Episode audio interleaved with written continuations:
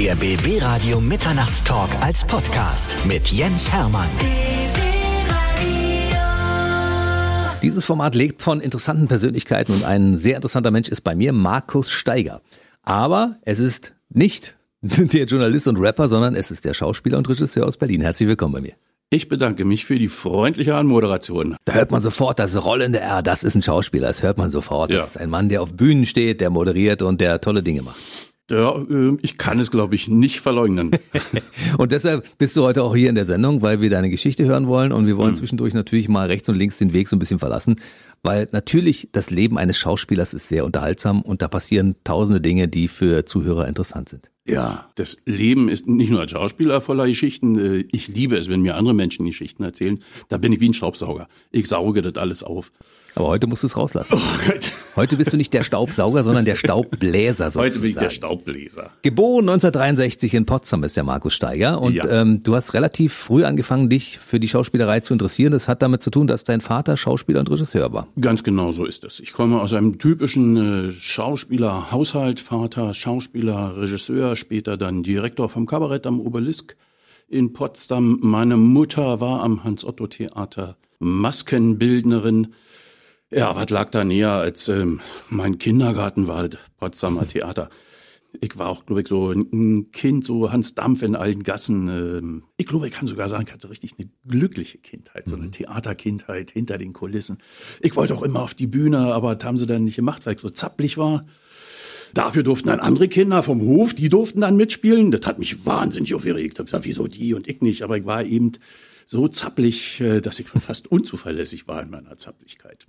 Du hattest den großen Vorteil, dass du diese Theaterluft, die man ja so kennt, auch schnuppern durftest. Das heißt, du warst das Kind der berühmten äh, Mitarbeiter des Theaters und wurdest entsprechend schon, komm mal rein, Kleiner, hier kannst du mal gehen in eine Kantine und deine Mama ist noch da oder der Papa ist da, ja? Ja, ja, ja, ja, ja. Gibt irgendwie die Geschichte, dass als ich geboren wurde, am 13. Dezember 1963, es war kalt, viel Schnee, da gab es einen Anruf aus dem Krankenhaus, in dem ich auf die Welt kam, im Theater. Und dann gab's, ähm, gibt so eine Durchsage, gibt so, so, so, so, eine, so eine Funkdurchsage im Theater. Und der Inspizient hat dann durchgesagt, lieber Gerd Steiger, dir ist heute ein Knabe geboren worden und dann soll's wohl Applaus gegeben haben. Ich weiß es nicht, keine Ahnung. Aber Theater war schon immer in meinem Leben präsent. Das heißt, auch in der Schule hast du schon gedacht, ich mache irgendwas mit Theater? Ähm, ja, äh, in der Schule, also äh, als ich kleiner war, ähm, haben es mir die Gedichte angetan. Ich habe wahnsinnig gerne Gedichte aufgetragen, gerne auch dramatisch. Also das war mir irgendwie so in so eine Geschichte einzusteigen und das so dramatisch zu transportieren und in Anführungsstrichen der Kaspar Markus hat da schon so ein bisschen seinem Affen Zucker gegeben, das glaube ich schon. Interessanter, als ich älter wurde, nämlich in die Pubertät kam, habe ich mir gedacht, also das Schlimmste, was mir in meinem Leben passieren könnte, wäre Schauspieler werden.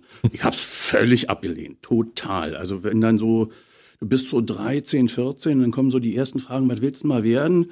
Ich hatte null Plan, aber eins wusste ich, Schauspieler auf keinen Fall, auf keinen Fall. Dann kam ähm, die zehnte Klasse, da bist du stolze 16 Jahre alt und ich wusste nicht, was soll ich denn jetzt machen? Also wenn es den Beruf Zappler gegeben hätte, hätte ich gesagt, ja, ich glaube, das ist so meins. So Zappler, Faxen machen, so, hm.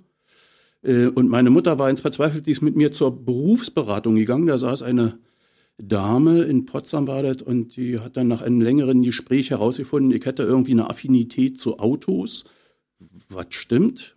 Und so wurde ich Lehrling für Fahrzeugschlosser und dann wurde ich ganz schnell Facharbeiter für Transportwesen. Das klingt ein bisschen äh, umständlich. Heute würde man Kutscher sagen oder Tracker. Das war solide. Ich glaube, es ist auch ganz gut. äh, Es hilft so ein bisschen, mal unten anzukommen und mal was anderes zu erleben, ähm, als ähm, meine vielen Ausflüge als Kind im Theater. Das war so eine völlig andere Welt. Und dann, dann ging es sehr schnell mit der Armee los. Ich bekam dann eine Einberufung zur Armee. Und als die Armeezeit zu Ende ging, habe ich angefangen, ernsthaft nachzudenken. Bis dahin, ich habe so, was meine Zukunft angeht, nicht so viel ernstes Nachdenken. Aber da habe ich dann überlegt, jetzt kommst du wieder zurück nach Potsdam und dann wirst du Lkw-Fahrer. Ist es das? Und da schlich dann zum ersten Mal so der ernsthafte Gedanke, na vielleicht doch Bühne. Und ähm, dann habe ich meinen Vater angerufen und habe dem das erzählt, dass ich erwäge, Schauspieler zu werden. Und der hat sofort wieder aufgelegt. so, buff. Zack. Und ich dachte, ja, hm, ich glaube, das heißt nicht jutet. Hm, vielleicht so anderthalb Stunden später rief er zurück. Da hatte er dann schon ordentlich einen Tee und erzählte mir, was das eigentlich für ein furchtbarer Beruf ist. Und ich dachte, das alles, was er hier beschreibt, kenne ich. Und am Ende hat er dann gesagt, aber es ist wohl der schönste Beruf, den man ergreifen kann.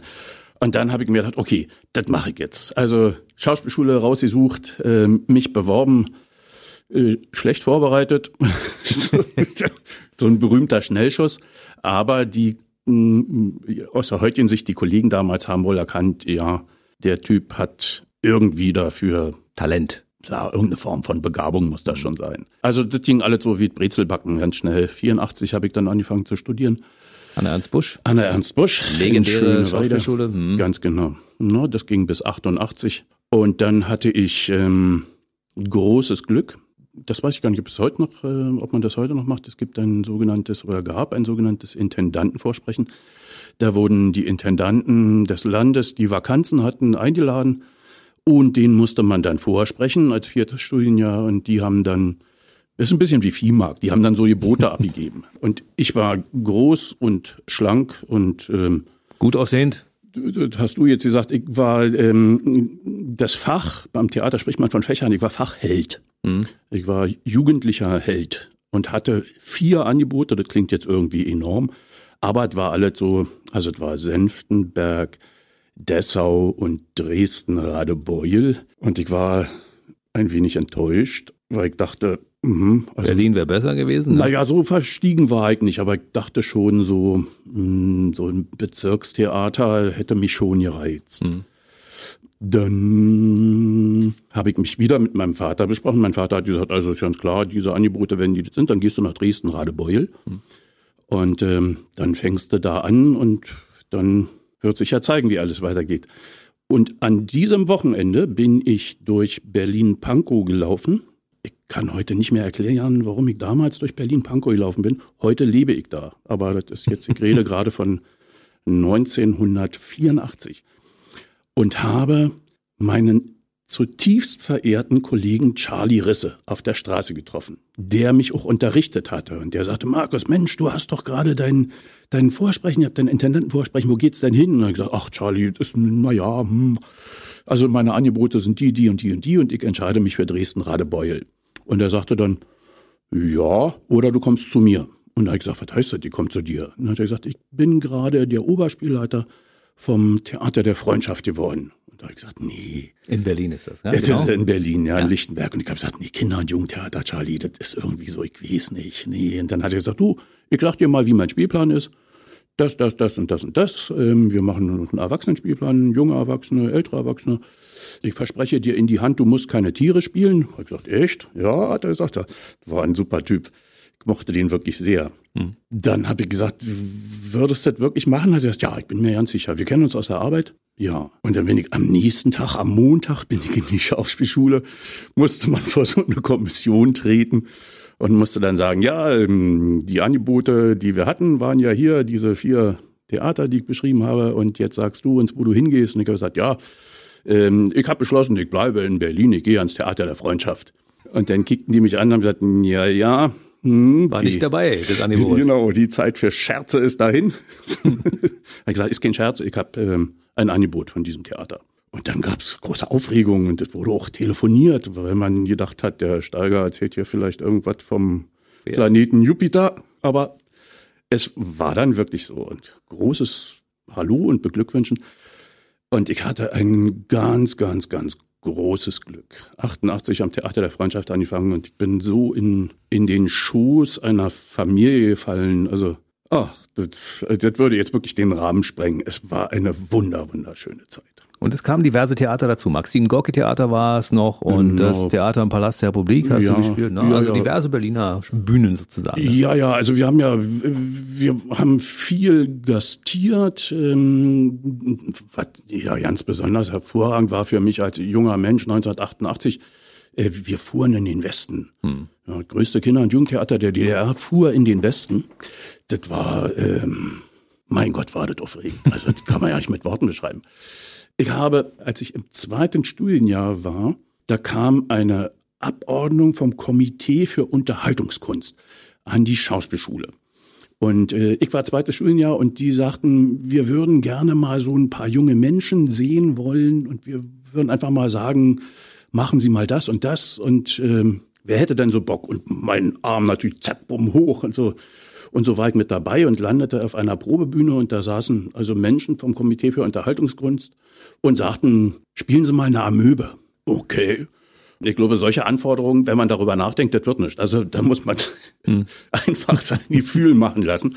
Und ich habe da also um mein Leben eine Amöbe gespielt und dann haben die sich sehr gefreut. Dann musste ich noch was singen. Und ähm, dann haben sie gesagt, ja, herzlich willkommen. Sie sind im ersten Rockmusical der FDJ mit dabei, geschrieben von Frau Gisela Steinecker und es war so ein Konglomerat aus Rockmusikanten. Mhm. Das fand ich ganz großartig. Und da bin ich schon im zweiten Studienjahr sind wir mit diesem, mit diesem Projekt, würde man heute sagen, sind wir rumgezogen. Also in Berlin Volksbühne, dann waren wir in Potsdam, wir waren in Brandenburg, dann einmal so durch die damalige DDR ich wüsste ja nicht, in welchem Theater wir nicht waren. Ich kann mich daran erinnern, ich war ja damals staatlich geprüfter Schallplattenunterhalter. Ja. ja und dementsprechend habe ich ja euch öfter mal ein Programm gehabt und wir haben gerade vorhin festgestellt im Vorgespräch, dass wir uns wahrscheinlich Ende der 80er Jahre schon mal über den Weg gelaufen sind, weil ich war den letzten Monaten vor dem Mauerfall im Palast der Republik und habe da als Dischjockey gearbeitet, als staatlich geprüfter Schallplattenunterhalter.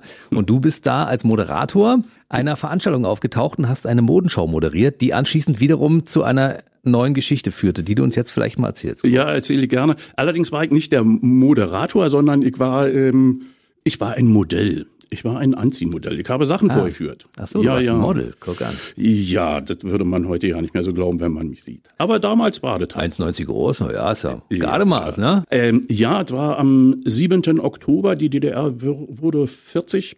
Ähm, und ähm, das war ein richtiger Schwarzjob. Also so Kohle auf die Hand. Eine Kommilitonin hat gesagt, los, komm da hin. Wir machen das, äh, wir zeigen da Klamotten und dann kriegen wir ein bisschen Geld auf die Hand. Da habe ich gesagt, großartig, los, komm, machen wir. Und äh, auf dem Weg zum Palast der Republik, da waren schon, die Stadt war voller Spannung, das merkte man. Und an der Spree unten, da waren Leute und riefen immer, Gorbi, Gorbi. Da war auch schon Polizei und äh, ich bin dann unten in diese Diskothek, äh, musste ich noch ein bisschen diskutieren, aber irgendwann haben sie mich reingelassen und habe dann dort die Kleidung vorgeführt als Modell oder Model und ähm, bekam mein Geld, habe unterschrieben und wollte wieder nach Hause und die Stadt war so aufgeheizt und ich wollte unbedingt noch laufen und bin dann von dort aus äh, ich wohnte im Prenzlauer Berg, bin die Schönhauser Allee hochgelaufen und auf der Schönhauser kam dann jemand auf mich zu und sagte, du, da vorne, da ist Stress, da wird geprügelt und da ist Polizei und so. Und da habe ich gesagt, was muss ich mir angucken, muss ich sehen. Da bin ich hin und ähm, da kamen dann äh, gewaltbereite Polizisten, ist vielleicht ein bisschen hart äh, formuliert, aber so Polizisten so im, im Aktionsmodus, vielleicht kann man so sagen. Und die schrien mich gleich an, ich soll mich nach Hause scheren und was ich hier mache und so. Und da habe ich gesagt, ich komme gerade vom Genossen Gorbatschow. Und das haben die gesagt, du warst auch in einer Glocke und so. Und ich gesagt, nee, stimmt wirklich. Und die Kader, ähm, hab da Mode vorgeführt. Und das ist einfach so. Und ich verstehe das ja nicht, wenn ich hier vom Genossen Gorbatschow komme, was ist denn hier los und was macht ihr hier und so. Und also ich konnte ja nicht so schnell kicken. Da landete ich auf einem LKW und die fuhren mich dann, was ich zu dem Zeitpunkt nicht wusste, nach Lichtenberg. Und da stand ich ziemlich lange in der Nacht äh, an so einer, auf so einem Gang, immer mit dem Gesicht zur Wand. Da hat das Ansehen der DDR bei mir schon ganz schön gelitten. Dann wurde ich in ein Zimmer geholt, da waren Leute auch in Zivil, ähm, die mit mir ein Gespräch führen wollten. Da war mir relativ klar, was das für Menschen sind. Stasi? Ja, der gelernte DDR-Bürger weiß, wovon ich spreche. Da hat man mir nochmal so mehr oder weniger so Schüsse vor Bug gesetzt. Ich war ja ein junger Mensch. Äh, die waren auch im Bilde, dass ich, ähm, ich habe zu der Zeit Rockmusik gemacht, Schauspiel studiert und die haben dann indirekt gedroht und haben gesagt, das wollen wir mal nicht alle so schnell so aufs Spiel setzen. Ne? Und sie haben mir noch damit gedroht, dass die Schauspielschule davon erfährt, dass mich mein Rektor dann zwei Tage später auch nochmal in sein Büro geholt hat und altväterlich gesagt hat, Markus, ähm, du musst schon wissen, zu welcher Seite du gehörst. Da habe ich mich schon getraut, ähm, das eine oder andere dagegen zu sagen, aber äh, jetzt nicht missverstehen, also ich war kein Held. Ich habe mich schon getraut, was zu sagen. Ich hatte eine voreilige große Klappe, aber vom Heldentum weit entfernt. Die Mauer fiel? Ja. Und wie ging es dann mit deiner Schauspielkarriere weiter? Äh, ich bin dann kurzzeitig ans Theater im Palast. Da gab es wunderbare Aufgaben und es war, glaube ich, auch ähm, von der Reputation das größte Theater in der damaligen DDR, was man sich so vorstellen konnte. Und ich dachte, ja, da muss ich hin. Da habe ich zwei Produktionen gearbeitet und dann kam der damalige Chef des Theaters auf mich zu und sagte, wir werden das hier politisch nicht überleben. Ähm, guck mal, dass du wieder an dein altes Theater zurückkommst, sonst wirst du arbeitslos. Und mein altes Theater hat mich wieder aufgenommen. Mhm. So, ja, so bin ich, äh, ich bin diesem Theater ja überaus, überaus dankbar. Diesem ja, das ist halt das der Theater der Freundschaft. Das ja. heißt, du bist freundschaftlich verbunden. Freundschaftlich verbunden. Und danach hast du aber eine Zeit lang auch als Schauspiellehrer gearbeitet, weil ein Angebot gab es aus den Reihen der Bekannten, die quasi in dieser großen Familie mit drin waren. Ja, ganz genau. Nachdem das Theater im Palast abgewickelt wurde, haben die äh, in ihren Räumlichkeiten, die sie noch hatten, wo sie probiert haben, haben sie eine Schauspielschule gegründet, haben mich gefragt, ob ich darauf Lust hätte. Das war, das hat meinen Nerv getroffen. Also da musste ich unbedingt dabei sein. Das mhm. war für mich ganz wichtig. Und habe dort Menschen unterrichtet, die waren zum Teil älter als ich. Aber es war großartig. Ähm, und ähm, da sind doch richtige Wechsel entstanden. Als Beispiel könnte ich da äh, Julia Richter anführen, die ich jetzt vielleicht nach so langer Zeit darf man nicht sagen, das war so mein bestes Pferd im Stall. Du hast sie geformt. Ich habe sie mit ausgebildet. Ja, du hast sie ja. zu der Julia Richter gemacht, die sie heute ist, nämlich eine prominente, bekannte Schauspielerin. Ja, also ich, wenn ich Julia sehe, freue ich mich immer. Das ist, ähm, ja, gefällt mir. Gut. Gefällt vielen anderen auch, die sich das anschauen. Ja. Wann hast du deinen ersten Film gespielt? Meinen ersten Film, so in den Zeiten der Wende. Da gab es noch die DEFA und da bekam ich ein Angebot 89 im April. Ich war also schon am Theater der Freundschaft, da meldete sich eine Produktionsfirma von der DEFA und sagte, Herr Steiger, wir haben Sie auserkoren, Sie sind die Hauptrolle in einem riesengroßen Kinofilm Es geht um die Trasse. Und ich gesagt, wow, okay, ja. Und dann haben sie gesagt, ja, das ist wirklich ein, das ist ein sehr, sehr großer Film. Wir haben sie nicht nur wegen ihrer schauspielerischen Fähigkeiten genommen, sondern wir wissen, dass sie eine Ausbildung haben. Sie können LKW fahren, wahrscheinlich können sie auch einen Bagger fahren und eine Raupe und sie können wahrscheinlich speisen. Und da habe ich gesagt, ja, ja, alles trifft zu. Und dann gesagt, sie sind genau die Besetzung, die wir suchten. Haben mir ein riesiges Drehbuch geschickt. Das war irgendwie gefühlte 900 Seiten. Und das war stinkelangweilig. Es war so langweilig. Es war irgendwie ein junger Kerl, der an die Trasse ging. Die Trasse ist die Erdölleitung mit gemeint, die Druschba-Trasse damals, die Erdöl transportiert hat von Russland nach Deutschland. Genau. genau. Also ich dachte nur, ja, wahrscheinlich wird man damit bekannt in der DDR, aber Guck irgendwie keiner. war das relativ langweilig. Und wirklich, kaum war die Mauer gefallen, bekam ich ein Telegramm, ein Telegramm von der DEFA, dass das ganze Projekt gecancelt ist. also war es der Film nicht über die Druschbatrasse, sondern welcher Film war dann der erste? Ich glaube, das erste, was ich gemacht habe nach der Wende, ich weiß nicht mehr, was so, die, die, das erste war, ähm, was mir so irgendwie haften geblieben ist, war eine Rolle, die hieß wirklich so Scheiße Kalle in Wolfs Revier. Mhm. Das war eine Folge, die spielte irgendwie so in der Kanalisation und ich war irgendwie jemand, der sich damit auskannte. Die durfte dann aber auch nicht ausgestrahlt werden, da gab es irgendwie rechtliche Probleme. Ich glaube, später ist sie dann nochmal gezeigt worden, das weiß ich nicht. Geschichten einer Nacht war, glaube ich, einer meiner ersten Filme, da wurde nochmal so der Mauerfall nachgestellt. Da spielte ich einen jungen, ich glaube, der war Brandenburger, ein junger Typ, der zum ersten Mal in der, in der, am 9. November in, in, in Westberlin ist und der sieht eine Nutte und kann sich's nicht verkneifen und quatscht die an und sagt, bin Ossi, ich hab kein Geld und würdest du denn auch? Und dann sagt die, ach komm, Feiertag kriegst umsonst. Und der geht also mit der aufs Zimmer und die fangen an, aneinander rumzugrabbeln und dann sagt die, wo kommst du denn her? Und der sagt, komm aus Zossen, glaube ich. Und dann sagt die, was, da komme ich doch auch her. Und dann verquatschen die Bienen die ganze Nacht.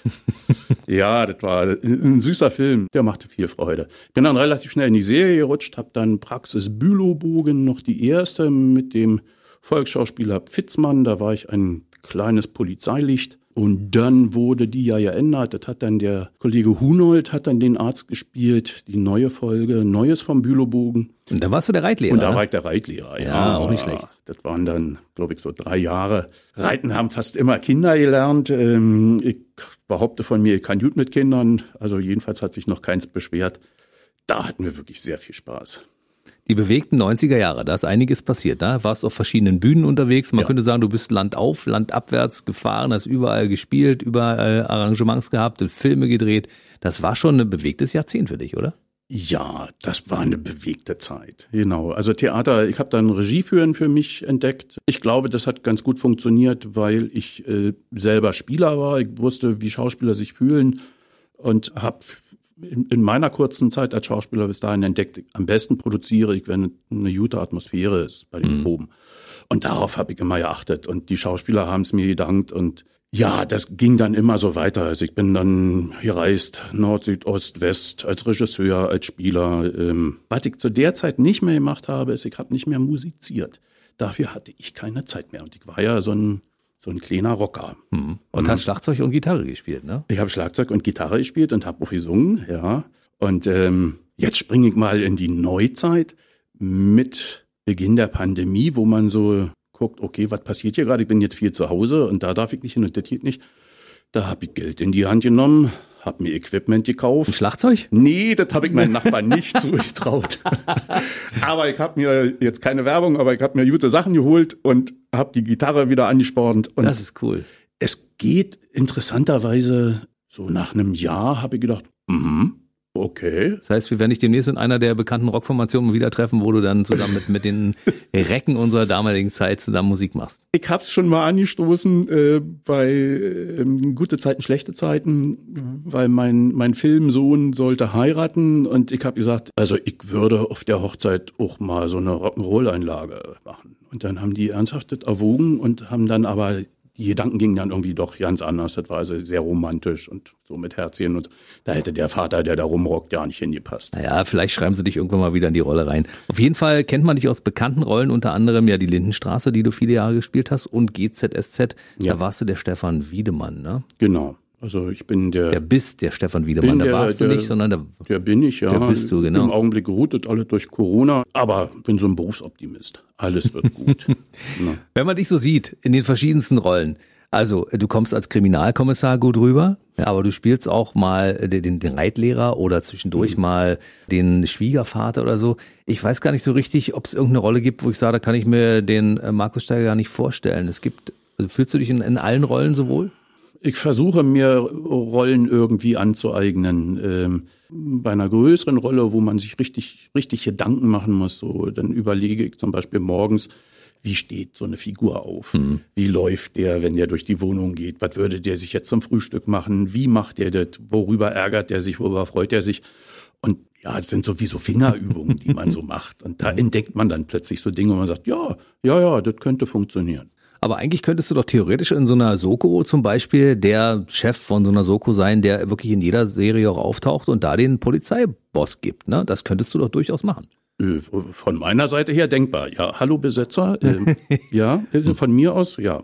Markus Steiger macht einen guten Kommissar, weil ich meine, mit 1,90 Meter und der, der entsprechenden Statur dazu, Ja. du gibst schon einen guten Chef ab. Und Chef warst du im, im tatsächlichen Leben ja auch mal, du hast ja mal ein Theater geleitet. Also ich habe eine Sparte geleitet am Theater, in, äh, im Bremerhaven. Stadttheater Bremerhaven. Äh, war ich kommissarisch, weil ich war noch nicht berufen, der äh, Oberspielleiter. Da hatte jemand aufgehört, ich habe dort ähm, gespielt und inszeniert und ähm, die Kollegen haben der Leitung irgendwie signalisiert, der ist gut, mit dem wollen wir. Und dann sprach mich der damalige Intendant an und sagte, wollen Sie hier Oberspielleiter werden? Ich würde Ihnen diese Stelle anbieten. Und ich habe gesagt, ja, fände ich interessant, aber ich bin in einer Beziehung, ich war verheiratet, war gerade Vater geworden, bin dann nach Hause zu meiner Frau und habe dir das erzählt und sie sagt, auf keinen Fall.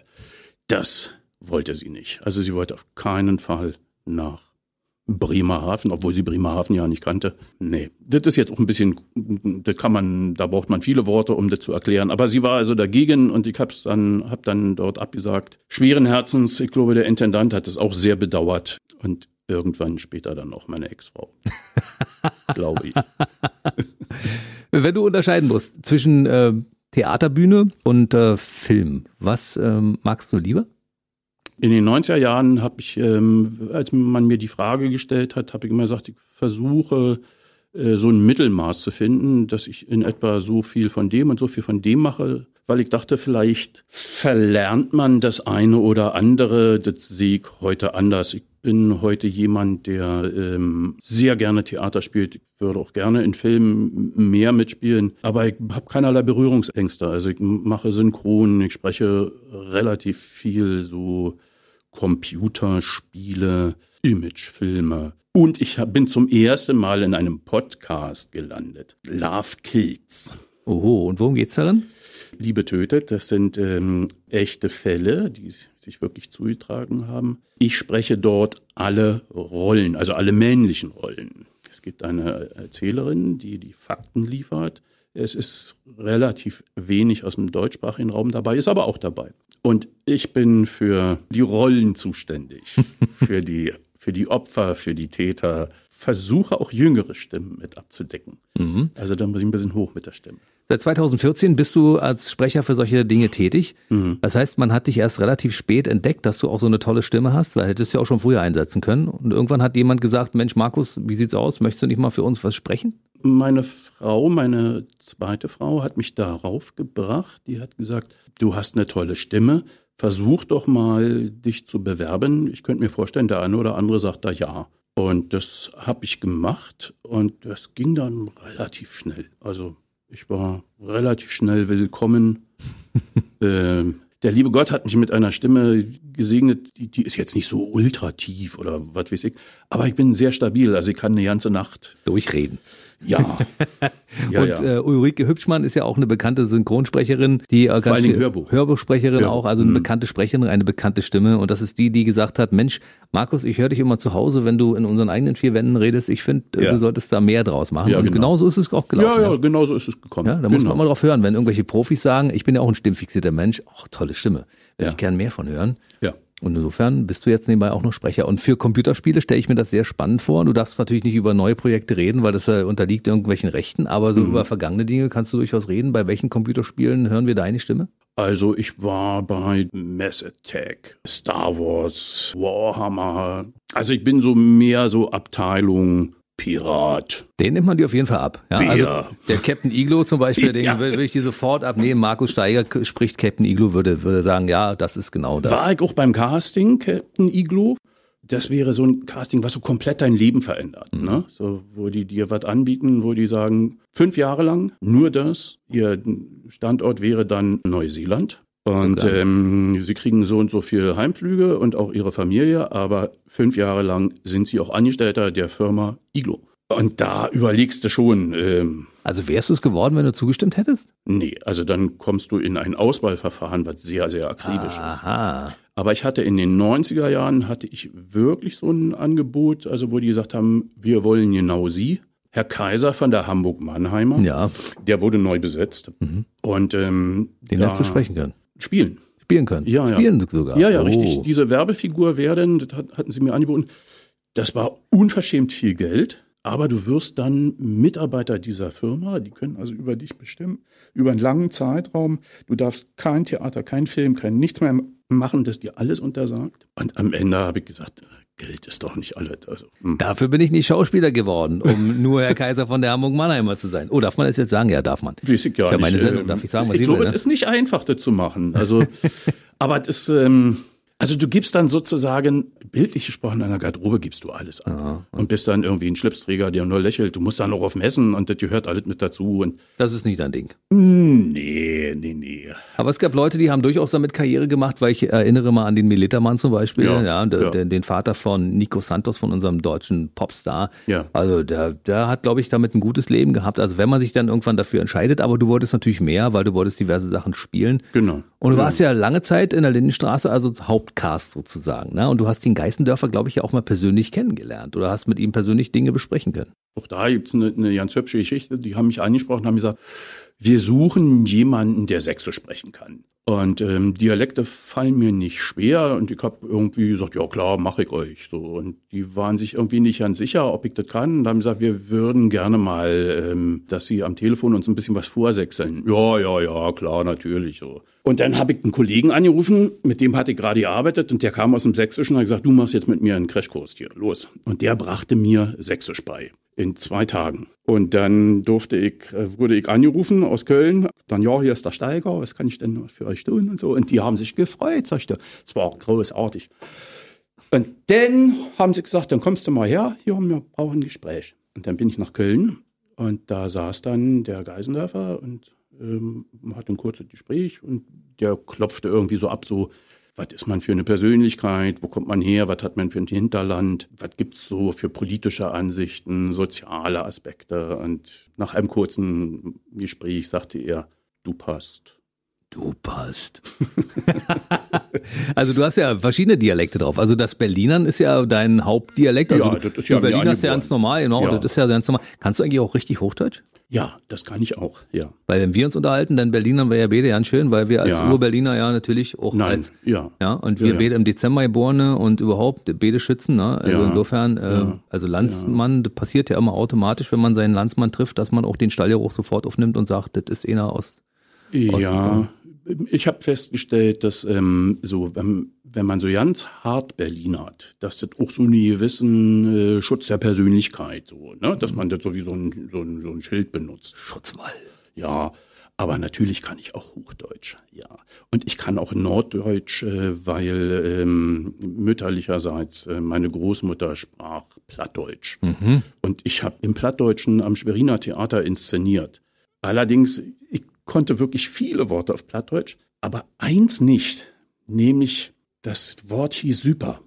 Und ich dachte, Super hatte ich übersetzt mit Säufer. Super. Nee. Ach so. Ich habe es mit Säufer übersetzt. Okay. Und habe dem Kollegen auf der Konzeptionsprobe, der den spielen sollte, habe gesagt, na ja, dass der, der, der so dicht am Alkohol ist, das werden wir natürlich mit bedienen. Und der sagte, wie, wie kommst du darauf, dass der so dicht am Alkohol ist? Ich gesagt, das liest man so raus. Und dann sagt, er, interessanter Aspekt. Dann probierte der und ich habe dem immer so Flaschen zugesteckt und habe gesagt, ja, nimmst du mal, mal einen Schluck und vielleicht mal mehr, mal gucken, mal so einen Grad rausfinden, wie besoffen geht's denn. Irgendwann stellte sich heraus, das war, glaube ich, ein Druckfehler. Also sollte irgendwie ein Süßer heißen und nicht ein Säufer. Also es war, Wie klingt das denn, wenn Markus Steiger auf einmal auf MV umsteigt, um auf den ja, das Norddeutschen? so, ne? So, wenn man so morgens so aufsteht und dann hört man so ein bisschen so Radio. Ja, das geht. Ja. Da gibt ja so ganz viele so verschiedene plattdeutsche Dialekte. Ne? Immer schön langsam und schön immer nachdenken, wenn man sowas sagt. Und jetzt könntest du sofort wieder ins Sächsische zurückspringen? No, klar. ja, ja, ja. Aber bei Dialekten ist es, glaube ich, immer wichtig, dass man sich so ranschnackt. Bei Werbung zum Beispiel, wenn man so gebucht wird, man sagt, hier, mach mal Berliner, na, da muss ich mich vielleicht nicht an so ranschnacken. Aber mach mal einen, Sachsen oder jemanden mit einem polnischen Dialekt oder so. Dann, Ach so, den kannst du auch? So einen ostdeutschen, polnischen Dialekt kriegst du auch hin? ja, aber wie gesagt, dann da, da, muss da man sich dann- schaltet man nicht den Hebel um, da muss ich mich so ein bisschen so ranreden. Und dann, ja, ja, das geht. Wird auch in Computerspielen so manche Krieger, ne? Vielleicht ein, wenig Ostdeutsch. Musst du, Jetzt kriegst du die Angebote. Ja. Okay. weißt du. Also, guck mal, ich meine, ein Mann mit deinem Spektrum, ja, der so viele verschiedene Dialekte und Sprachen kann und äh, dazu auch noch musikalisch ist. Also ich meine, da muss doch theoretisch das Telefon von früh bis abends klingeln. Äh, könnte häufiger klingeln. Aber alles gut. Deshalb bist du ja heute auch hier, damit viele Leute sagen, ach, der Markus Steiger. Aha. Klappern gehört zum Handwerk. Genau. Man sagt ja immer, Schauspieler müssen alle möglichen Dinge können. Die müssen auf Befehl zum Beispiel heulen können. Ja, ich weiß gar nicht, warum ich das kann.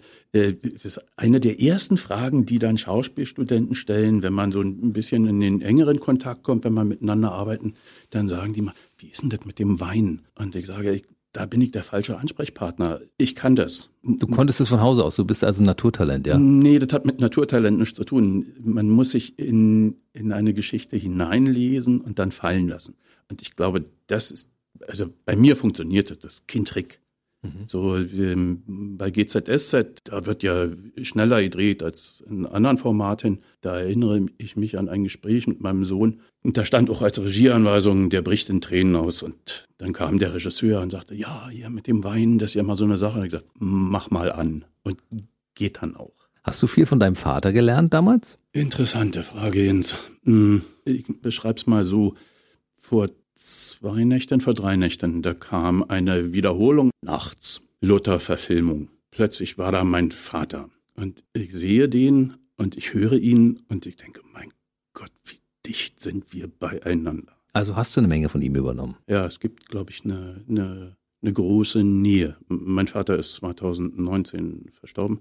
Ähm, ja, es gibt eine, eine große Nähe. Also ich glaube, mehr noch in der Sprache. In der Sprachführung äh, im Timbre und so sind wir ziemlich dicht beieinander. Ja. Es ist immer so, dass ja viele Jungen ihren Vater als Vorbild genommen haben, wenn er so ein bisschen auch eine, ja. eine leitende Position hat. Und er war schließlich äh, Schauspieler und Regisseur ja. am Theater in Potsdam, am ja. Obelisk. Na, insofern hast du wahrscheinlich auch immer zu ihm aufgeschaut und hast viele Dinge von ihm übernommen. Ja? Und der Mensch lernt durch Imitation. So ist das einfach. Ne? Und, und mein Vater war auch ein Kämpfer. Also er war als, als ähm, Direktor im Kabarett zu DDR-Zeiten, da musste man schon kämpfen. Und ähm, da war ich vom Alter her, da waren wir schon so ein bisschen so auf Augenhöhe. Also wir haben auch zusammen gekämpft. Mhm. Hast du mit deinem Vater schon mal zusammen gespielt auch? Ja. Ja? Ja, wir haben zusammen auf der Bühne gestanden.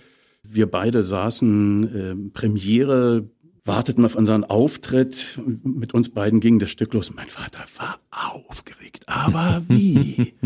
Und ich habe gesagt, was, wie, wieso bist du so aufgeregt? Hat er gesagt, na, vielleicht wirst du eines Tages mit deinem Sohn auch mal irgendwo sitzen und ihr wartet auf einen Auftritt, dann geht's dir auch so.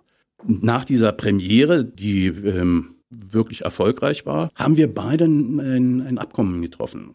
Und zwar mein Vater war ja auch Regisseur und ich war Regisseur und wir haben gesagt, jeder wird den anderen mal inszenieren. Und das haben wir hinbekommen. Und ja. dein Sohn heutzutage ist aber nicht Schauspieler. Nein, nein. Das heißt, du wirst nicht in die Verlegenheit kommen, mit ihm zu spielen. Ja, ich glaube, das, das wird nicht passieren. Ich habe sozusagen, in Anführungsstrichen, ich habe einen Trick angewandt. Als mein Kind neun Jahre alt war, habe ich ihn angemeldet bei der Theater AG mhm. und habe die auch ordentlich unterstützt dort. Und der war in einer Heerschar von Mädchen, war er der einzige Bursche, spielte also alle Helden, alle Drachen, alle hm. Und das hat er jahrelang gemacht. Und irgendwann war hatte es sich erledigt. er wollte dann nicht mehr. Und als dann die Frage sich stellte, was wirst du denn vom Beruf, war ihm ganz klar, also Schauspieler auf jeden Fall. Naja, ah das kann ja. sich ja in der Familie Steiger noch ändern, weil du weißt ja, da ändern ja junge Leute ab und zu mal auch ihre Meinung Wer ja, weiß. zu bestimmten Dingen. Ja, ja. Hm. Du bist der Hauptdarsteller in einem ganz tollen Brandenburg-Film, weil es gibt ja eine große Kampagne des Landes Brandenburg, mhm. da haben wir uns auch kennengelernt und das spielst du den Angler Heinz. Ja. Und das ist natürlich, sagen wir mal, die, die wichtigste Rolle in diesem Film, ne? Ja, na, also ja, ich glaube, die wichtigste Rolle ist Brandenburg. Ja, so. aber du kommst gleich nach Brandenburg. Wie bist du dazu gekommen? Wie wurdest du der Angler Heinz? Welche Voraussetzungen musstest du dafür mitbringen? Eigentlich relativ wenig. Das äh, ist mir sozusagen in den Schoß gefallen. Das ähm, ist die Gnade meiner Geburt. Ich bin ja gebürtiger Brandenburger, mhm. geboren in Potsdam. Meine Agentin hat mir gesagt, das Land Brandenburg sucht für einen Imagefilm äh, jemanden, der ein bisschen was improvisieren kann. Da werde ich nicht ganz schlau draus, versuchen mal was herauszulesen, was man da machen könnte. Bedingung ist wohl, man müsste Brandenburger sein. Und ähm, ich dachte mir, das ist ja nicht gelogen. Also ich bin da geboren, ich hm. kann also irgendwie sagen, ich wäre Brandenburger. Und ähm, in diesen Casting-Informationen stand nur, der sollte irgendwo angeln und ähm, sollte was improvisieren zu, zur Schönheit des Landes Brandenburg. Naja, da muss man nicht viel improvisieren. Da muss Land man nicht schön. viel improvisieren, ja. nein. Ich bin ein sehr naturverbundener Mensch. Also, also war die Rolle quasi für dich auf den Leib geschnitten sozusagen? Ich glaube, zu dem Zeitpunkt war die Rolle noch ja nicht geschnitten, aber als die mich gesehen haben, haben sie gesagt, das wird unser Heinz. Und ich habe dann, war ein super Regisseur oder ist ein super Regisseur, der die Spots gemacht hat. Der hat sich sozusagen an mich rangehängt. Das war dann toll. Seitdem bin ich der Angler Heinz. Ich sage immer lieber das Gesicht des Landes Brandenburg. Das klingt toll. Das Gesicht des Landes Brandenburg heißt Markus Steiger. Also wenn das irgendwann mal auftaucht, zum Beispiel bei Günther Jauch, bei Wer wird Millionär als Frage, ja. Er ist das Gesicht des Landes Brandenburg. Mhm. Die äh, Kampagne heißt es äh, Brandenburg, es kann so einfach sein und da gibt es mehrere Clips und ich finde viele sehr gelungen. Also wer Lust hat, die sind streckenweise, finde ich sie sehr witzig. Schaut euch das mal an. Ansonsten kann man äh, Markus Steiger auch in anderen Rollen sehen, zum Beispiel als Schwiegervater oder als Polizist oder als Lkw-Fahrer den du ja sogar tatsächlich gelernt hast. Also das heißt, du spielst da einen Beruf, den du gelernt hast. Also ich meine, besser kann man ihn dann nicht spielen, oder? Ja, das war ein, ein, ein wirklicher Glücksmoment in meinem Leben. Das war 2002 bekam ich eine Anfrage, ob es denn stimmt, dass ich wirklich Lkw fahren kann. Und ähm, ich habe die dann angerufen und habe gesagt, ja, ja, ich kann wirklich Lkw fahren. Und dann merkte ich, dass die Menschen um mich herum schon ein wenig freudig aufgeregt waren. Und dann bekam ich eine Einladung nach Stuttgart. Und da gibt's ein, eine Teststrecke. Und da musste ich vorfahren. Nicht vorspielen, sondern vorfahren. Mal gucken, ob es tatsächlich auch Als kann. Spieler ne? hatten sie wohl schon irgendwie rausgefunden, ja, der, das, das wird wohl gehen. Aber mit dem Fahren waren sie, ich hatte zu den Zeit, ich hatte noch ein DDR-Fahrerlaubnis. Die haben die mit ganz spitzen Fingern immer so hin und her gedreht. Und, und sie können das wirklich? Ich gesagt, ja, ja, ja. Dann haben sie mir einen Ingenieur von der Firma mit ins Führerhaus gesetzt und ich habe gesagt, du, ganz entspannt. Da war noch kein Trailer dran, wir sind nur Zugmaschine gefahren. Und ich habe gesagt, äh, sag mir, wo der Trailer steht, den holen wir uns und dann packen wir den da vor den ein und so. Und der sagt dann, das kannst? Ich sagt, ja, ja, kann ich. Wirklich. Ja, ja, schon gut. Hab den Trailer angemacht, ein paar Runden gedreht und hab den dann vor den so rückwärts eingeparkt, so auch schön dicht vor ihre Füße und dann haben die gejubelt und das habe ich über einen Zeitraum von fünf Jahren ähm, habe ich immer die neuesten dieser Marke präsentiert, LKW, und habe ein großes Stück Welt dabei kennenlernen dürfen. Cool. Siehst du, man kommt so rum, ne? Und bei Ja, ja. Alarm für Cobra F hast du damals auch einen LKW gefahren. Da bin also, ich auch LKW Ja, gefahren. also du hast schon ein paar LKW-Fahrer in deinem Leben gespielt. Ach, ich warte ja immer darauf, dass noch irgendwie davon mehr kommt, weil wann kommt man schon dazu, LKW zu fahren? Ich habe mich gerade für die für, für so einen BVG-Imagefilm beworben, da kann man Bus fahren. Nehmt mich, ich kann Bus fahren. Und er kann so einiges anderes. Bevor wir zum Schluss kommen, ganz kurz noch. Ich habe in deiner Schauspieler-Kartei gesehen, dass du auch fechten und reiten kannst. Und da frage ich mich natürlich, wo lernt man fechten? Äh, Fechten lernte man früher auf der Schauspielschule. Ach, echt? Ja, das ist ein, ein, ein, ein, ein, ein Fach. Fechten. Bühnenfechten gibt es heute noch. Mhm. Reiten hatten wir leider nicht an der Schauspielschule.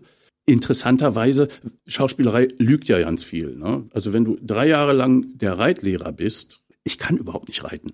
Aber ich kann natürlich hervorragende Befehle geben. Ne? Ich kann jedem, der da, der von mir reiten lernt, da kann ich sagen, also und die Schenkel ran und den Rücken durchdrücken, richtig durchdrücken den Rücken und Kopf hoch. Ja, das ist schön. Das gefällt mir. Gut. Ruhig. Das ist ja, als ob du einen Arzt spielst und auf der Straße gefragt wirst, Herr Doktor, mir tut hier was weh, können Sie mir was sagen? Und du Ja. sagst, ich bin ja Schauspieler. Ja, ja. Ja, also ich ja, bin ja. doch ein Arzt. Ja, ja, genau.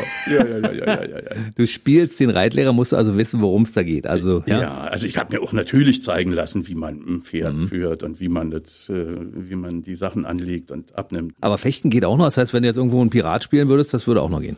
Ja, sieht vielleicht nicht mehr so aus wie vor 30 Jahren, aber ich, ja, ja, Welche Talente schlummern noch in dir? Was kannst du neben Reiten, Fechten und Lkw-Fahren noch so Schönes? Na, wie gesagt, ich habe die Gitarre wieder ausgepackt und äh, mit der heutigen Technik, da braucht man keine Band mehr, da spielt man sich dann nur noch so einen Backtrack ab und dann, ich habe großes Glück mit meinen Nachbarn, ich habe gefragt, stört euch das? Und die haben gesagt, nö, nö, mach mal lauter, klingt interessant. Toll. Na, dann musst du dazu noch das Schlagzeug erwerben bei Gelegenheit, damit die Nachbarn auch richtig Spaß haben. Ja, ich glaube, da wäre meine Frau dagegen. Also ich frage sie immer wirklich, äh, ich würde gerne heute üben wollen, ist das in Ordnung? Und wenn sie sagt, nee, heute nicht, dann Dann weißt du heute nicht. verkneife ich mir Genau. das. Gut, Markus, dann wünschen wir natürlich, dass äh, viele, viele Aufträge reinkommen. Ja, vielleicht haben viele Leute jetzt gehört, ach, der Markus, das ist ja der mit der schönen Stimme auch und der so, Ja. viel, so viele Talente besitzt.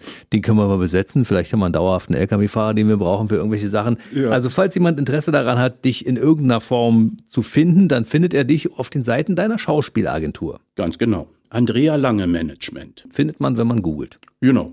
Ansonsten bist du Verweigerer der sozialen Netzwerke, habe ich gesehen. Ja, Man findet dich ja, wenn man möchte. wenn man möchte, kann man mich finden. Dann freue ich mich, dass er heute bei uns war. Wünsche dir weiterhin viel Erfolg für alles, was du so machst. Wir sehen und wir hören uns vor allen Dingen. Sehr gerne. Auf diese Stimme bitte unbedingt achten, denn sie gehört Markus Steiger. Bis zum nächsten Mal. Alles Gute für dich. Bleib gesund. Vielen Dank, mein lieber Jens. Tschüss. Der BB Radio Mitternachtstalk. Jede Nacht ab 0 Uhr. Und der neueste Podcast jeden Mittwoch.